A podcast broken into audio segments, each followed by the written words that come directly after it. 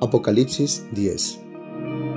Vi descender del cielo a otro ángel fuerte envuelto en una nube con el arco iris sobre su cabeza, y su rostro era como el sol, y sus pies como columnas de fuego. Tenía en su mano un librito abierto, y puso su pie derecho sobre el mar y el izquierdo sobre la tierra, y clamó a gran voz como ruge un león. Y cuando hubo clamado, siete truenos emitieron sus voces cuando los siete truenos hubieron emitido sus voces, yo iba a escribir, pero oí una voz del cielo que me decía, sella las cosas que los siete truenos han dicho y no las escribas. Y el ángel que vi en pie sobre el mar y sobre la tierra levantó su mano al cielo y juró por el que vive por los siglos de los siglos, que creó el cielo y las cosas que están en él, y la tierra y las cosas que están en ella, y el mar y las cosas que están en él, que el tiempo no sería más, sino que en los días de la voz del séptimo ángel, cuando él comience a tocar la trompeta, el misterio de Dios se consumará, como él lo anunció a sus siervos los profetas.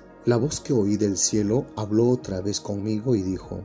Ve y toma el librito que está abierto en la mano del ángel que está en pie sobre el mar y sobre la tierra. Y fui al ángel diciéndole que me diese el librito. Y él me dijo, toma y cómelo, y te amargará el vientre, pero en tu boca será dulce como la miel. Entonces tomé el librito de la mano del ángel y lo comí, y era dulce en mi boca como la miel,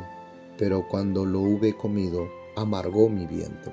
Y él me dijo, es necesario que profetices otra vez sobre muchos pueblos, naciones, lenguas y reyes.